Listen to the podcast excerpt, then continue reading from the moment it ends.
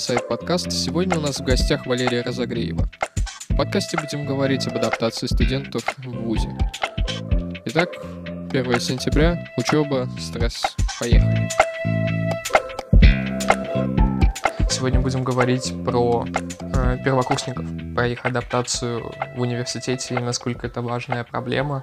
Э, вообще, насколько сложно им адаптироваться и является ли является ли повседневная мысль о том, что да, как-то оно само все срастется верной или же неверной. Вот об этом сегодня будем говорить. Здравствуйте. Здравствуйте. Хотелось бы начать с вопроса.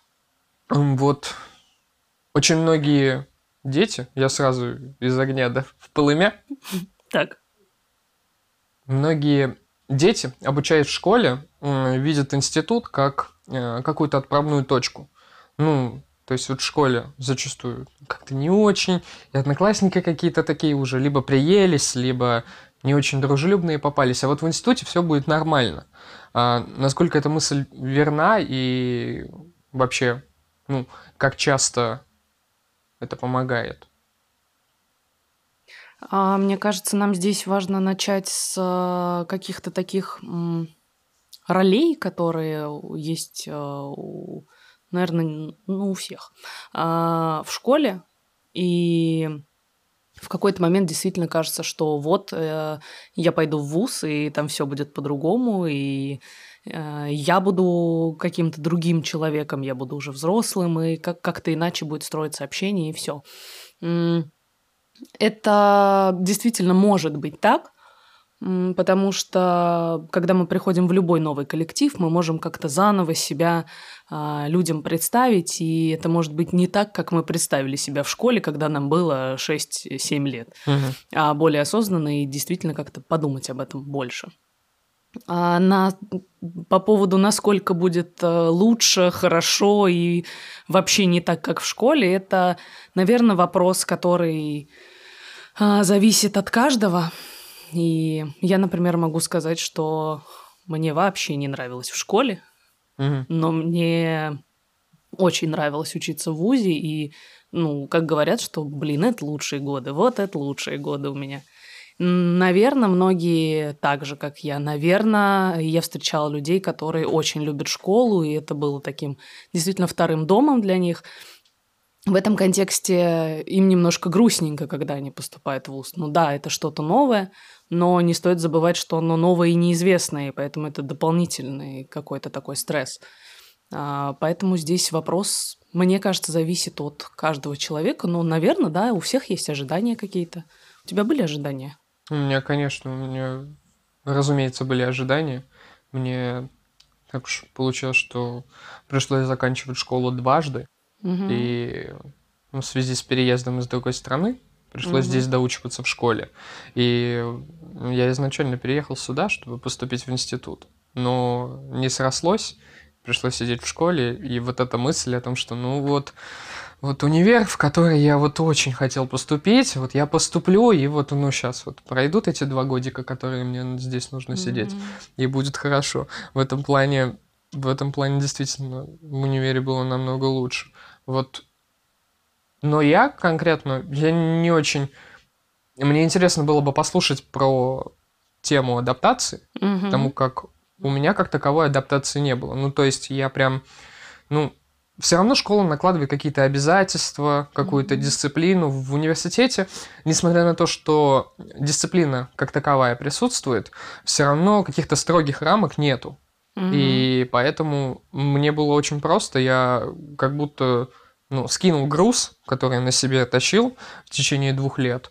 Вот, я этот груз скинул и ну, как-то стало посвободнее. И поэтому у меня как таковой адаптации нету, ну, не было.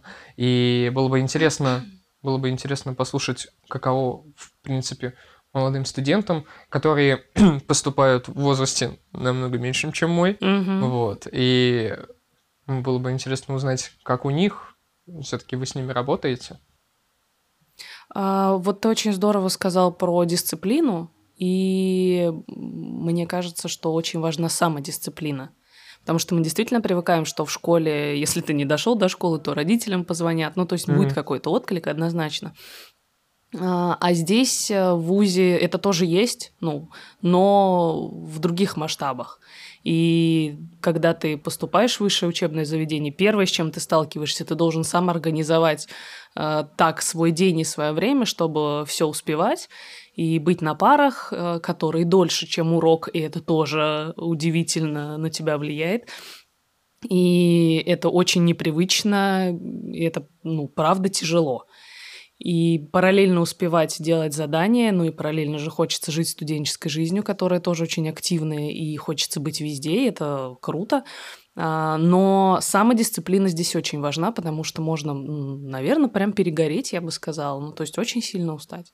Угу. И на каком промежутке обычно это случается? Буквально в первое какое-то время или на протяжении первого Мне кажется, года, для студентов а, такое кризисное время это первая сессия. Mm -hmm. Ну, то есть, э, когда полгода ты ходишь на пары, как бы все хорошо, а, достаточно понятная система лекций, семинары, ну, в школе практически так же, ну, масштабы поменьше, а, а потом наступает сессия. И вот здесь ты должен а, как бы либо нагнать все, что не сделал во время семестра, и засунуть в голову очень много информации, mm-hmm. и как э, как мы понимаем, в последнюю ночь это, да, происходит, но а, у каждого по-разному.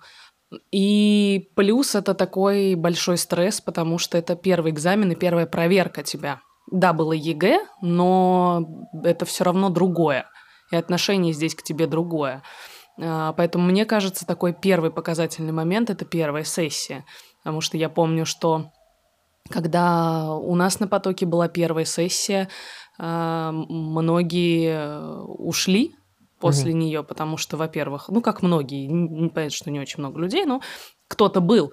И кто-то ушел, потому что они не смогли просто сдать, а кто-то ушел, потому что просто испугались формата угу. и такие нет, это не мое, я этого не хочу. А, ну и как-то так настало поменьше, и в то же время, ну так как-то очень показательно, и я помню, что многие присобрались после этого. Поэтому, наверное, первая сессия это такой самый показательный момент, но мне не хочется сейчас а, пугать первокурсников, которые mm будут это слушать. Потому что на самом деле э, какая-то системная работа здесь, она вот точно обеспечит нормальную сдачу сессии без стресса, без всего. Угу. Ну, у меня мысль такая, мне почему-то кажется, несмотря на то, что вот ЕГЭ в большей степени пугают, как угу. говорят, вот, вот ЕГЭ, ужас, угу. а, там вся жизнь будет определяться. Но тем не менее, ЕГЭ как-то попроще, потому как ну, нету людей, с которыми ты взаимодействуешь. Я имею в виду, если максимально усреднить угу. какой-то эмоциональный фон, ну, открытость каждого человека, то ЕГЭ проще для среднего такого вот среза, скажем. Угу. Потому как ни с кем не приходится взаимодействовать, ты просто решаешь, просто решают знания. Ну вот, э, в универе иногда бывает так, что ну, какой-то конфликт с, с преподавателем произошел. Uh-huh, uh-huh. А, просто человек недостаточно хорошо разговаривает и плохо формулирует мысль, несмотря на то, что он многое знает. И это тоже сказывается на качестве сдачи первой сессии. Uh-huh.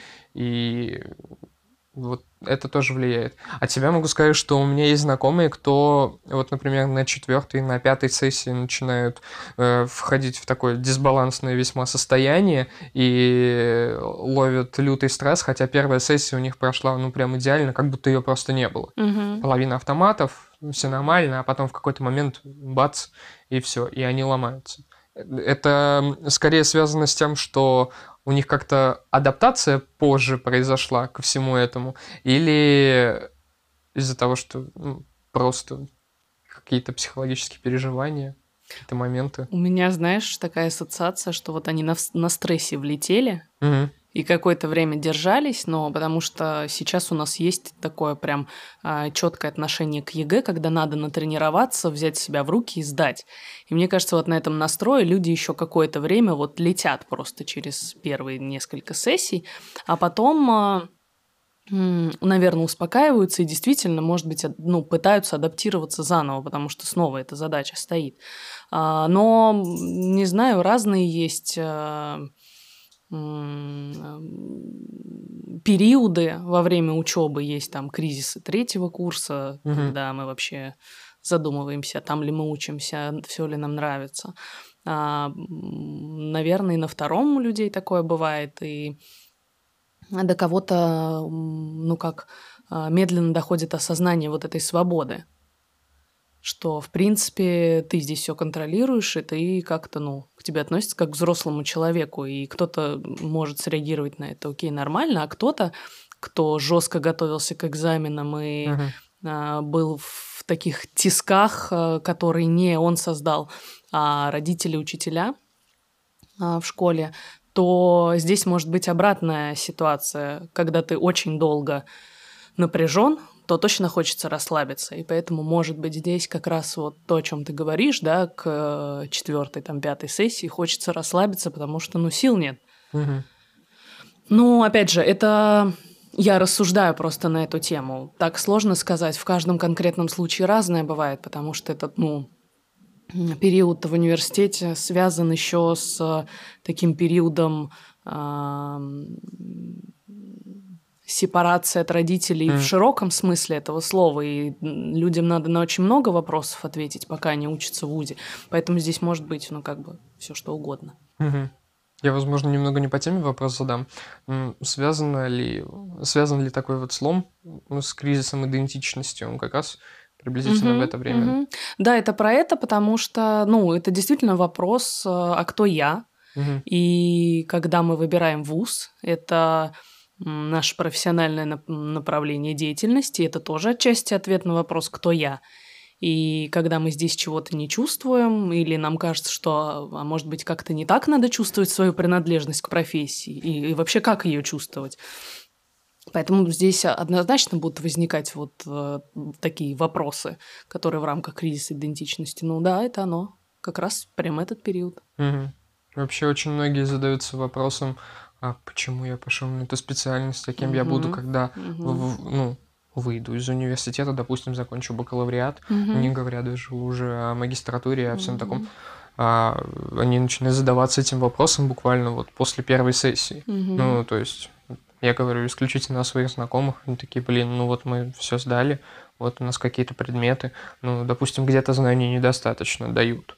Угу. Ну, такая программа, она дает максимально обобщенно. Не буду сейчас ее критиковать. Вот. Э, у них возникает этот вопрос у кого-то после первой сессии, у кого-то после окончания бакалавриата. И хорошо, наверное, что существует магистратура, угу. и угу. можно как-то целенаправленно уже пойти на то направление, которое тебе действительно интересно и в которое ты будешь вкалывать. Прям. Вот. Ну... Здесь а, я добавлю. А, вообще при адаптации очень а, важно владеть информацией. Нас это правда успокаивает. Чем больше мы знаем о месте, куда мы идем, а, тем чем больше мы знаем, что вообще будет происходить, тем нам спокойнее. Мы правда адаптируемся лучше. И сейчас когда у нас очень много первокурсников, важной информации а, для них будет являться вообще, как устроен университет, как проходят пары, а, что такое семинары, как точно к ним готовиться, все о стипендиях. Ну, то есть вот все вот эти организационные моменты. Угу. И а, на сайте СГУ сейчас сделали гайд для первокурсников, где вот все это рассказывается. И поэтому, если вы первокурсник, вы еще не почитали, прям почитайте. Точно так же с а, вопросом профессии, мое там это или нет. Я могу сказать, что очень здорово пообщаться с выпускниками своего факультета и узнать, а как они устроились, mm а где они работают. А, и у нас а, была такая идея у выпускников просто приходить и рассказывать, как, как бывает после вуза, потому mm что, ну, действительно не очень понятно. Конечно, в основном этими вопросами задаешься, ну, попозже курсу к четвертому или там э, в ходе магистратуры, но э, я думаю, что и тем, кто вот только поступает, и даже абитуриентам важно понять, а что потом, а где я буду работать, а как можно вот устроиться, потому что направлений-то разных много, и работ разных много. Мгм. И это тоже вопрос того, насколько вы владеете информацией. Мгм. Ну, вот опять-таки, я, наверное, тоже добавлю. Э, У нас на Мехмате э, существует большое количество фирм, корпораций, не знаю, если так можно выразиться, которые напрямую сотрудничают с нашим Мгм. факультетом, с тем же Ассоциация работодателей. Да, работодатели мгм. потенциальные, которые уже начиная со второго курса начинают предлагать рабочие места, Мгм. стажировку и все такое. Но тем не менее, все равно у многих возникает такой вопрос, типа, а что, а как? Хотя, казалось бы, перед ними это на поверхности лежит. Мгм. Тут э, мне кажется, возможно, я не прав, что у них скорее вопрос самоопределения. Через, через формулировку этого вопроса Мгм. идет вопрос самоопределения. Мгм. Ну, то есть не столько вот их интересует конкретное место работы, Мгм. сколько вообще зачем я, я правильно сделал, правильно ли я поступил. Э, Тут зачастую много факторов играет. Семья, Да. вообще насколько важна семья ну, в период адаптации. Я как э, вообще приверженец э, системного семейного подхода, и я рассматриваю семью как наш большой ресурс. Мгм. И да, семья это то место, это те люди, которые могут очень сильно нас поддержать в момент э, каких-то кризисов наших, и поэтому семья это очень много. А, Вопрос, как, как э, вести себя родителям, если в их семье есть э, первокурсник, Это тоже переходный момент для всей семьи, потому что, ну, человек повзрослел, и уже, наверное, ему можно дать больше свободы, Мгм. И это правда важно. А многие вообще уезжают от родителей, и я могу сказать, это большой стресс. Уехать э, в другой город, в абсолютно новое окружение, и когда у тебя совсем нету рядом, вот близко-близко твоих людей, это очень непросто. И я могу сказать, что много запросов студентов связано с тем, что мне очень плохо, я вот, ну, грущу и скучаю. Мгм. Это нормально абсолютно. И здесь вопрос э, того, где еще искать общение. И с одной стороны здорово, что у кого-то есть возможность так отделиться от семьи и искать себе друзей, потому что а, вуз это как раз то место, где вы найдете очень много друзей, кто-то Мгм. найдет свои вторые половинки. Я вчера смотрела статистику, э, не знаю, насколько, наверное, но 70% людей находят свою вторую половину во время обучения в институте, в высшем учебном заведении. Ну, то есть такая приятная Мгм. статистика, да? Такое Мгм. время начинается хорошее. А, Но, с другой стороны, те а, люди, у кого семья рядом, они, конечно, ну, получают больше ресурс. Понятно, что семьи разные бывают, мы сейчас не говорим об этом. Но в каком-то таком широком смысле, да, семья очень важна. А идея некоторых родителей, а, заключающаяся в том, что вот плавать, когда учат ребенка, его Мгм. просто на середину озера вывозят, скидывают, и дальше он как-то барахтается, бац, и плавать. Внезапно научивается. Нау- научивается. Ну, пусть так будет. Мгм.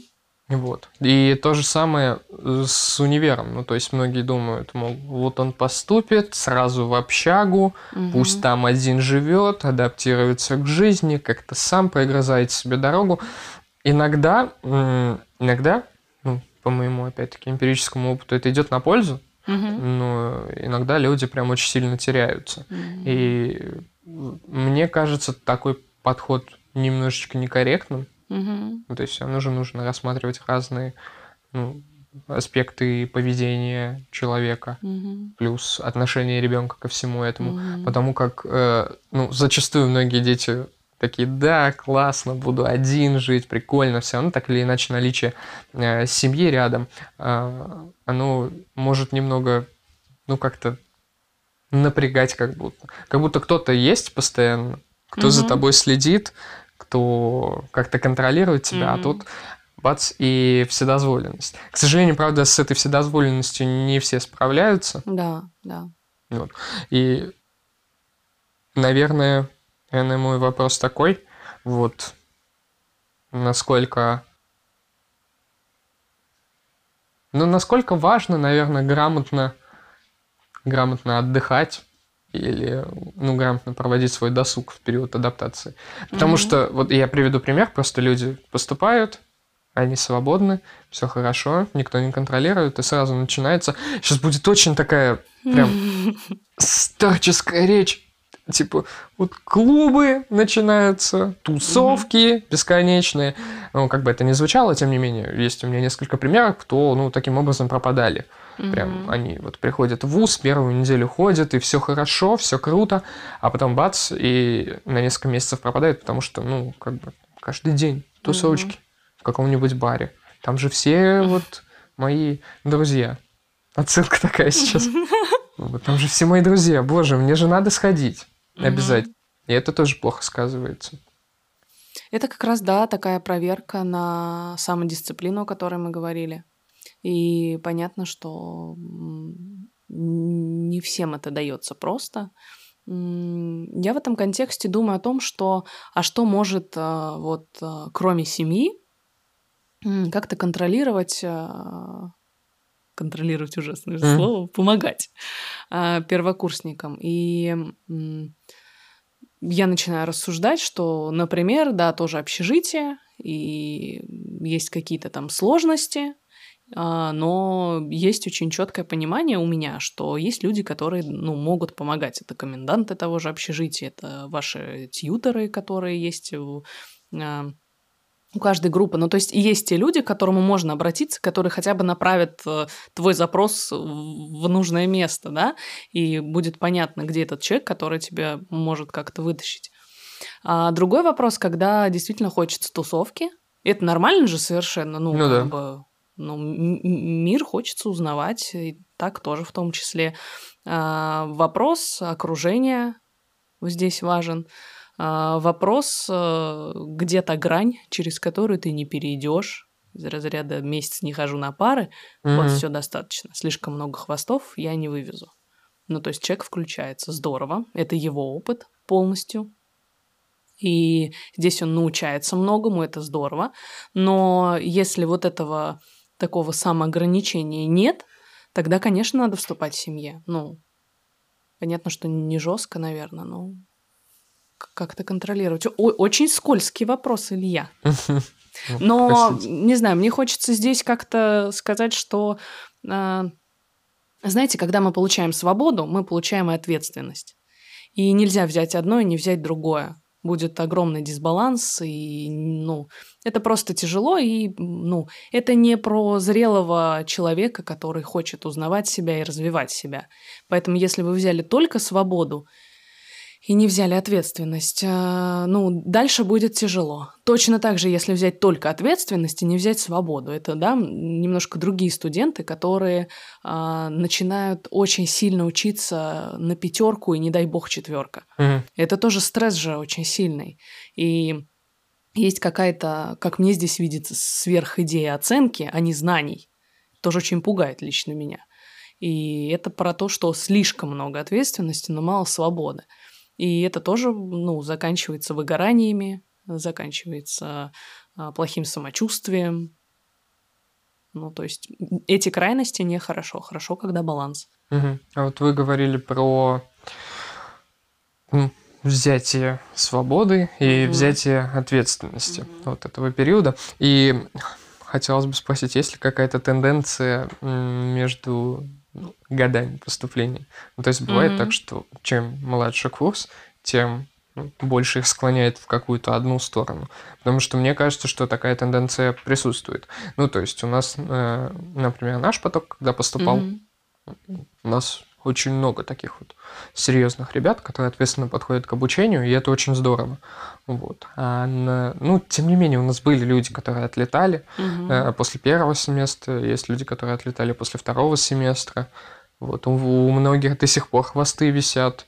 Например, у меня, ну, как бы то ни прискорбно признавать, есть один хвост. Вот. Но чем младше курс, тем как-то, наверное, больше встречается людей, кто спустя рукава к этому ко всему подходит. Возможно, это конкретно дело в нашем факультете. и в отдельно взятых группах, угу. где собрались такие люди. Но в этом случае очень забавляет, как, как так складывается все, что очень схожи по характерам люди поступают в одно и то же время. Угу. То есть вот прям чувствуется. Третий курс, это понятно, что третий курс. У них и поведение как-то угу. похоже у всех. Я не говорю, что они одинаковые, я имею в виду, что они как-то э, схожи по поведенческим различным особенностям. Вот. А второй курс уже от третьего отличается. Первый вообще сильно отличается.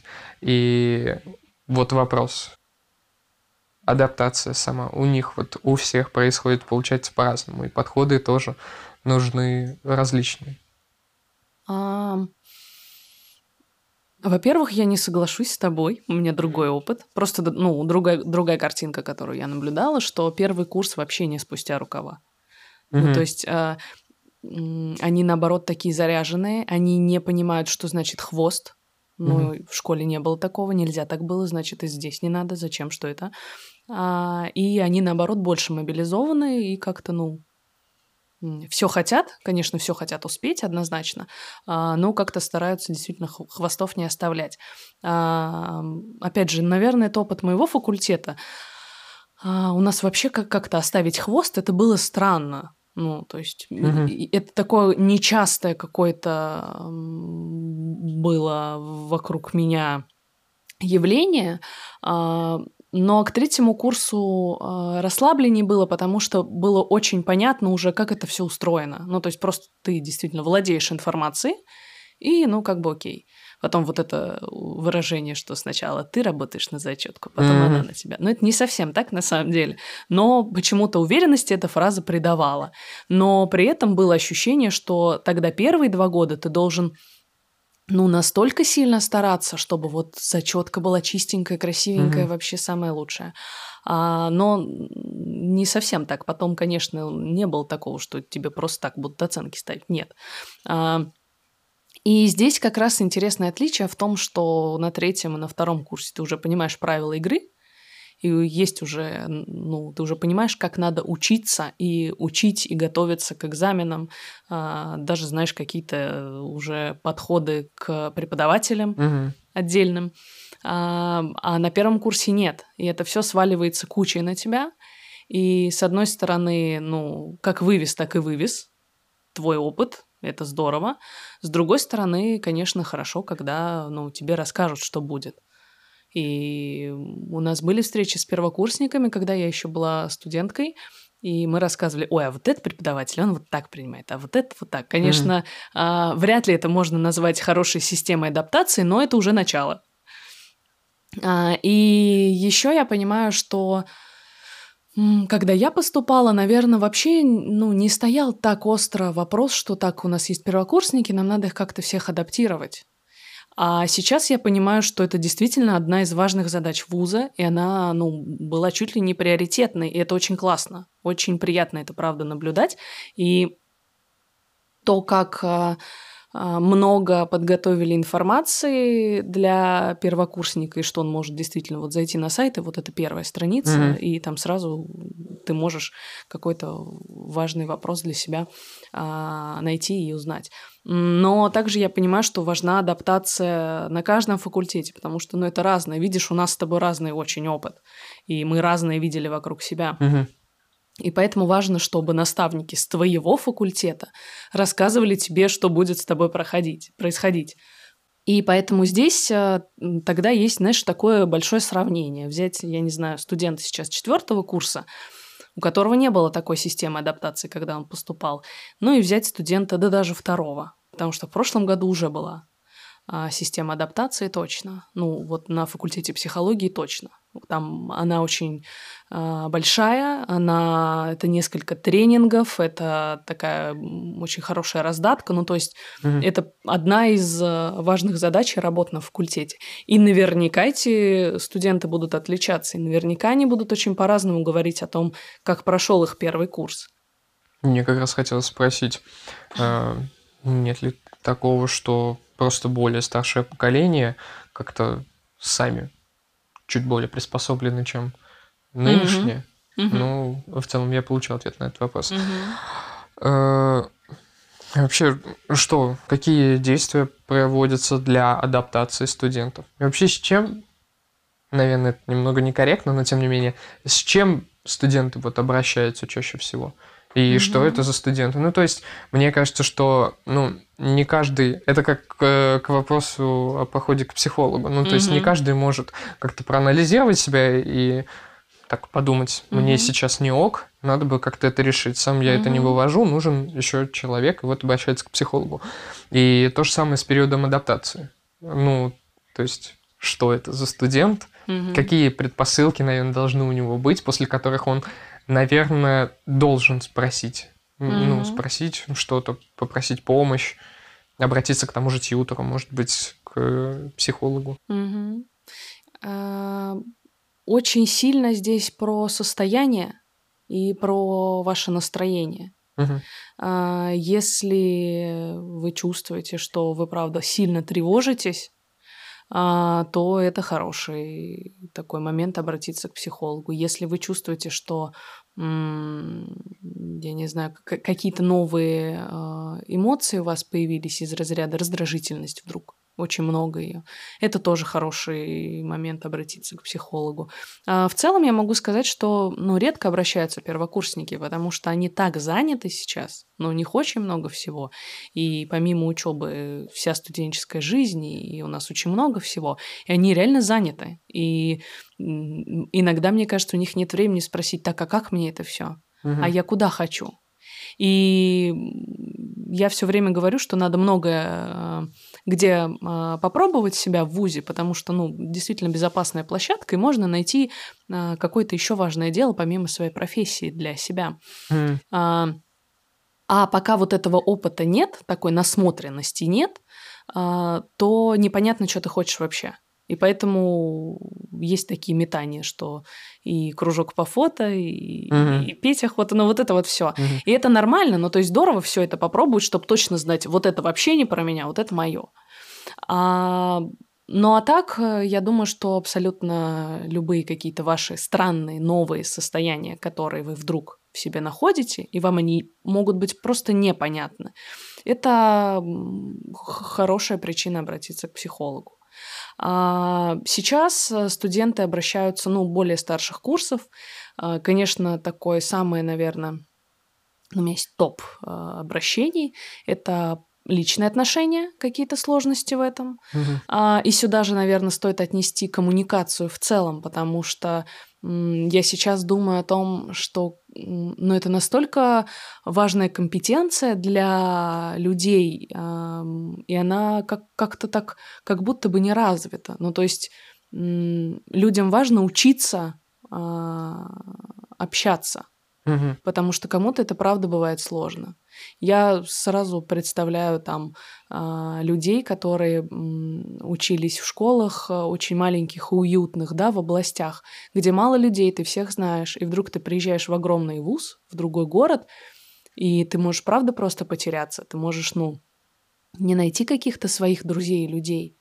И это бывает очень сложно. И вот для адаптации это тоже важно.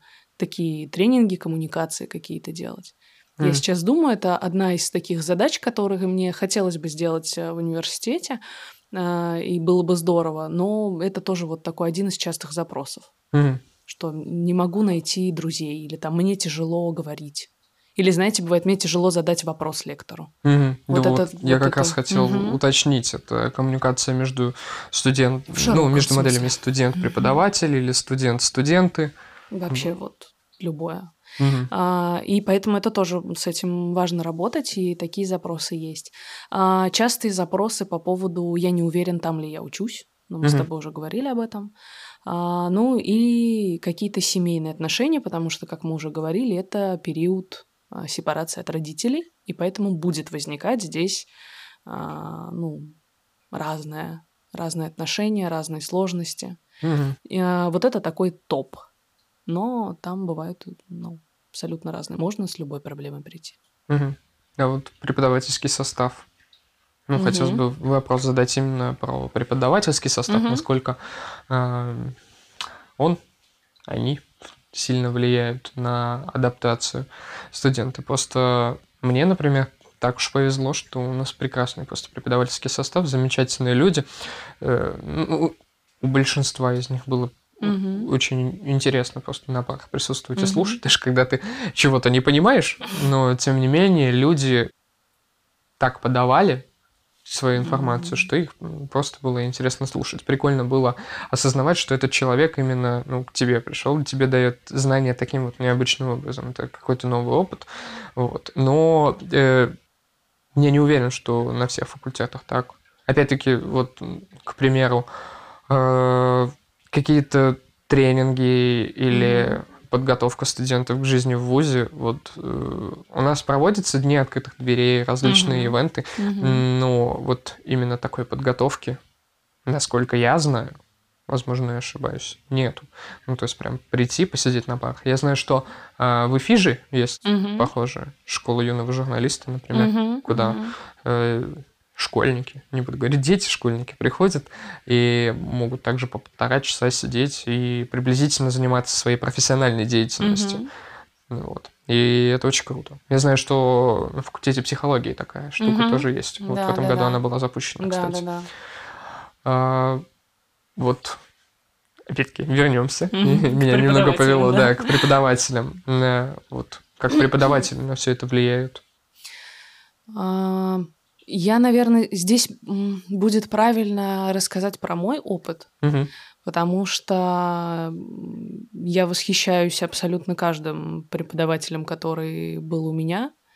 И когда вдруг я, ну не вдруг, когда закончила магистратуру, и мне было очень волнительно от мысли о том, что я теперь, ну, чуть-чуть поближе к преподавателям, и вот а, к людям, которые учили, потому что, ну, вот еще чуть-чуть буду наравне. Mm-hmm. И, и это, ну, какая-то такая мысль, которая вдруг у меня возникла, и мне было очень здорово от нее. А, было интересно, вот действительно какие-то очень разные подходы, и а, ты очень правильно сказал, помимо предмета, который дают, а, его дает какая-то личность, а за этим тоже очень много а, всяких интересностей и нюансов, и Интересно подстроиться под это, интересно рядом быть э, в поле каких-то научных а, действий э, преподавателя. Поэтому, да, преподаватели влияют, несомненно. И я понимаю, что на меня повлияли очень многие, очень э, по-разному, но все в хорошую сторону. И я научился очень разному именно от них, как от личностей. Угу. И это то, что, наверное, делает ВУЗ э, какой-то просто уникальной площадкой. Угу. Вот люди, которые, ну, являясь студентами, угу. впоследствии решают идти э, преподавать, угу. преподаватели, э, для них, мне кажется, очень важна адаптация. Потому да, как да. я просто приведу пример своей жизни. В школе э, был мальчик, он такой сидел всегда один, закрыто, что-то писал, ни с кем особо не общался, да и в целом над ним там некоторые подшучивали. Ну, иногда обидно, тем mm-hmm. не менее. И вот он пошел на преподавателя, поступил mm-hmm. на педагогику, и мне вот мне вот интересно, наверное, там очень неплохо должно поработать все окружение, mm-hmm. которое не будет негативно относиться к нему, как то, что тянется с первого класса, mm-hmm. вот, те, что были в школе, а, и, и как вообще поработает преподаватель, потому что, ну, а, по первому впечатлению кажется, что вот этот вот мальчик, он отучится, станет э, преподом, придет в ВУЗ и будет одним из тех, кто вот-вот пилит. Типа, я всю жизнь занимался, я всю жизнь сидел за учебники. Да, вы будете тоже. Угу. Вот 24 на 7. Только мой предмет. Существует угу. только мой предмет. Мне без разницы, что вы, допустим, математики, а я веду у вас историю. Угу. Я все равно вас буду невероятно пилить по истории. Это, к примеру, угу. не имеет никакого отношения к реальности. У нас с историей все было замечательно. Такой вот я дисклеймер добавил. Вот. И мне кажется, в их ситуации очень важна какая-то адаптация. Вообще в нашем подкасте очень часто звучит слово адаптация, я заметил. Да. У нас тема такая нормальная. Ну да. А, адаптация важна, правда, везде. И неважно, куда при, ты приходишь. И это может быть э, новая учебная группа, новая работа, любая. А, нужна адаптация, когда мы уходим с работы, например, а, и какое-то время не работаем. Нам нужна адаптация для этого. Как ее устроить, другой вопрос но это однозначно очень необходимая вещь и для преподавателя а, нового, молодого тоже, потому что, ну, меняется его роль, а, меняется вот это ощущение. Вот я здесь был студентом, а сейчас я здесь преподаватель. И наверняка есть какие-то там свои мысли по поводу, каким преподавателем я точно не буду, а каким я буду. А, и, но это все важные такие процессы становления, поэтому мне сейчас сложно сказать, а, что конкретно нужно делать, но в любом случае это общение с коллегами, это владение, опять же, информацией организационного характера, и это все будет, а, правда, адаптировать тебя. Здесь еще, знаешь, мне хочется сказать про... Э, ты, ты привел такой пример, что э, есть преподаватели, которые вот очень пилят своим предметом. Э, здорово воспринимать это как еще один интересный опыт. Mm-hmm. Потому что, во-первых, помимо того, что человек пилит своим предметом, он, видимо, фанат своего дела. А это восхитительно. И наблюдать за этим очень классно. И если мы немножко выйдем в этот момент из роли студента, которого пилят, то мы можем увидеть э, в нашем преподавателе человека, который очень горит своим делом. А это правда классно. И как бы там это ни выражалось, это, это очень интересная такая точка зрения. И гореть своим предметом вообще, ну, мне кажется, всем хочется ну, гореть своим делом, получать удовольствие от своей работы. А здесь есть пример. Угу. Может быть жесткий, но тем не менее пример. И это тоже такой важный опыт, который можно получить вот в процессе обучения. Как, как по-разному относятся преподаватели а, к предмету, к студентам. Вот. Угу. То есть вообще, по сути, получается, что учение в ВУЗе – это своеобразный набор планочек, которые угу. нужно периодически угу. преодолевать. Вот сейчас угу. я там сдам первую сессию, это первая планочка, потом я, допустим, э, сдам предмет у преподавателя, который прям угу. жестко угу. за него держится, это вторая планочка и так далее. И их бесконечное множество, которые каждый студент для себя сам определяет.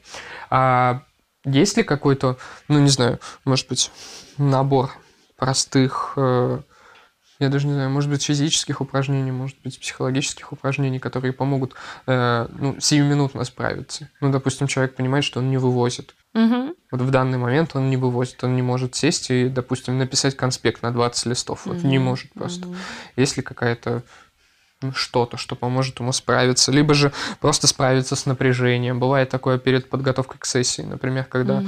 э, ну, вроде бы учил, вроде бы и, знаешь предмет, а все равно ночь перед экзаменом начинаешь судорожно повторять каждую mm-hmm. буквально буковку mm-hmm. из всего того немыслимого объема текста, который у mm-hmm. тебя есть, и это тоже плохо влияет, потому что ты не высыпаешься, нервничать начинаешь. Может быть, есть что-то, что я думаю, будет правильно нам сейчас, э, ну, мне не повторяться здесь, потому mm-hmm. что в какой-то момент я делала такую небольшую, я не назову это методичкой, ну, я не знаю, такую раздатку, давай так это будем называть, а, с техниками такими, когда можно с тревогой справиться, которая mm-hmm. вот прямо сейчас возникла, а, или просто нам нервно. я думаю, что мы это просто прикрепим внизу к э, подкасту. Ну да. Плюс а... мы говорили об этом в, да, предыдущем да нашем да. подкасте.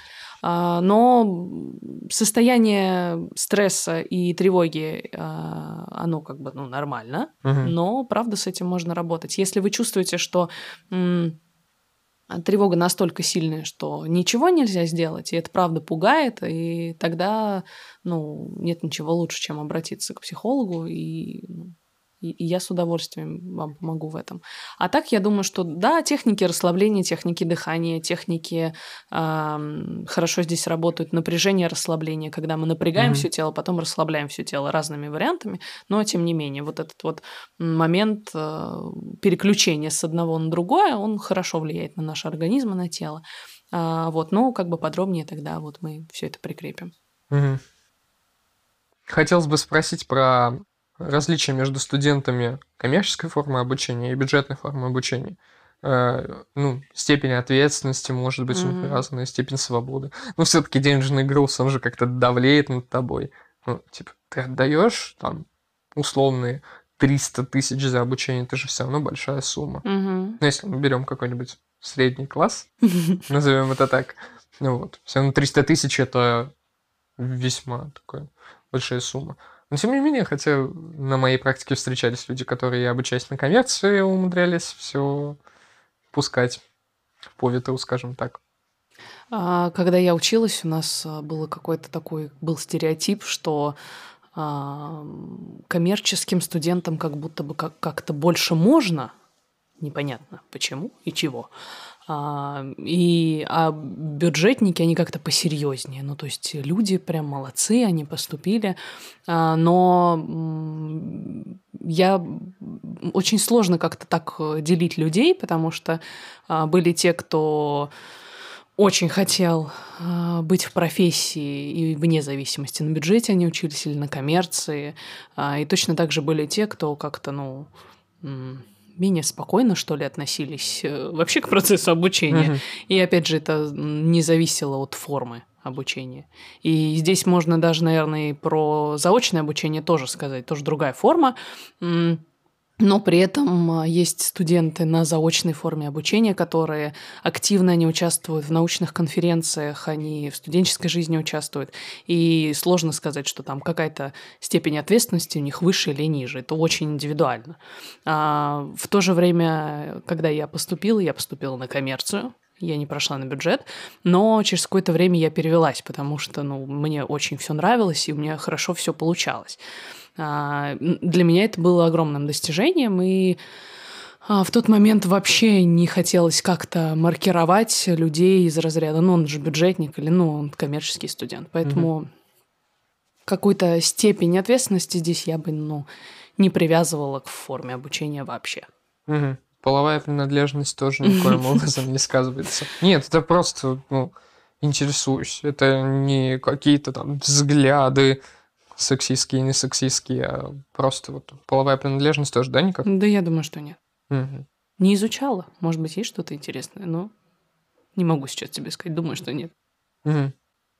Наверное, к итогу. Мне есть очень много знакомых, угу. ну, наверное, много, кто спрашивает вообще, как можно решить накопившиеся вопросы. Зачастую они связаны с э, идентичностью угу. и с адаптацией. Угу. В процессе нашего разговора, да и в принципе в процессе как-то подготовки я вспоминал.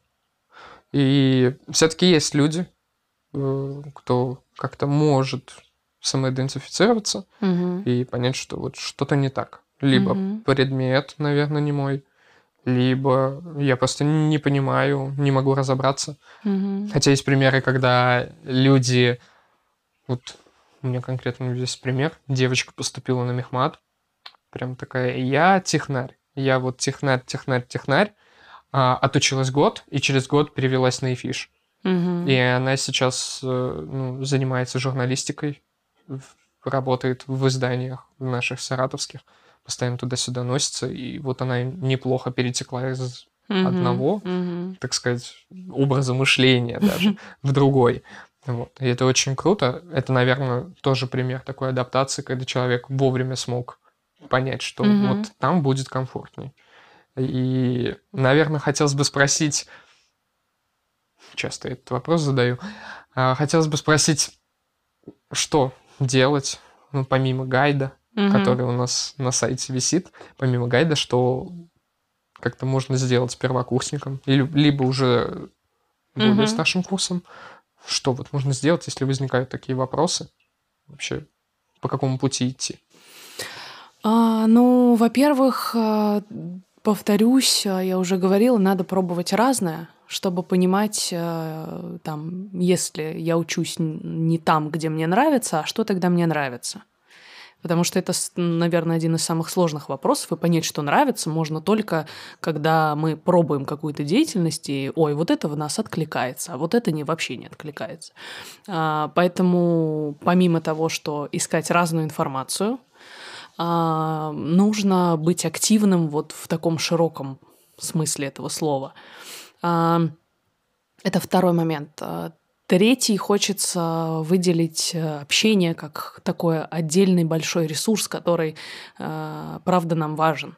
И в процессе общения мы очень много можем взять для себя, найти для себя и узнать себя, самое главное. А, поэтому какие-то друзья, контакты, а, разные абсолютно общественные организации, которые у нас есть, это все про общение и ну, здорово попробовать себя в очень разных кругах. А, здесь тогда, конечно, возникает вопрос, насколько вам легко общаться. Если вы чувствуете, что это какая-то проблема, то, а, ну, наверное, стоит как-то очень трезво себе об этом сказать а, и с этим дальше что-то делать, в том числе обратиться к психологу, и это можно развивать. Есть, э, я знаю, очень много разных тренингов, которые проходят у нас в ВУЗе. А, они абсолютно разными людьми организуются, но это тоже здорово использовать как э, такой хороший ресурс. Что здесь еще можно назвать? Ну, я всегда э, бью на то, что здорово развивать эмоциональный интеллект, потому что чем лучше мы понимаем себя, тем лучше мы можем управлять собой. Поэтому здорово развивать эмоциональный интеллект и спрашивать себя, что я сейчас чувствую, что сейчас со мной происходит, от чего мне хорошо, от чего мне не очень хорошо. А, если есть там э, ситуация, допустим, с каким-то предметом, который правда сложно сдать, то здесь вопрос, почему мне сложно его сдать? Мне правда сложно учить или э, мне сложно понять преподавателя, потому что он, ну, ну просто какой-то не, не очень понятный мне человек, я подход mm-hmm. найти не могу. А, или это вообще формат из разряда, это вообще не мое. И вот это понять тоже очень важно, потому что бывает, что что-то не получается, и мы думаем, ну все, это значит просто не моя профессия. А мы, ну там, не умеем учиться угу. нормально. А, или там не умеем как-то правильно укладывать в себя информацию. Такое тоже бывает, и бывает, что дело только в этом это то, что можно развивать, с чем можно работать. Поэтому развивать эмоциональный интеллект э, тоже один из таких важных пунктов, который вообще всем полезны, неважно, на каком вы курсе и, и на какой вы работе, вообще сколько вам лет. А вот как-то так, ну и не бояться просить помощи. Угу. А, мне кажется, вуз в этом плане все-таки такая очень а, добрая среда. Можно много у кого спросить советы или еще чего-то. И у нас всегда есть активисты и студенческий совет, которые точно готовы делиться любым опытом, который у них есть. Это правда важно, и здорово приходить и спрашивать, и узнавать разное. Угу. Вот так, наверное, то, что в голову приходит сейчас. Угу. Я, наверное, тоже скажу. Угу. Вообще, мне всегда казалось, что ну, роль вуза, она, несомненно, в научном плане весьма велика, ну, то есть может подготовить каких-то научных сотрудников угу. и просто высококлассных специалистов, но тем не менее какие-то социальные навыки это одно из самых таких главных, да, что вуз да. развивает тебе. Ну, то есть умение общаться, готовиться к экзаменам. Угу. Даже если у человека ну, какая-то норма, это подготовка к экзамену за ночь до него, mm-hmm. но тем не менее он в этом хорош, и действительно за ночь может нагнать кучу материала и на следующий mm-hmm. день его выдать. Это все равно очень полезный навык. Это в дальнейшем помогает, ну, во взрослой жизни, в работе, в решении каких-то повседневных проблем, которые перед ним встают. Вот. И дополнительная строчка в резюме. Да. Ну, все сводится к дополнительным строчкам в резюме. И адаптация, несомненно, важна во всем этом. Спасибо большое за беседу. Спасибо, Спасибо. большое, что пришли.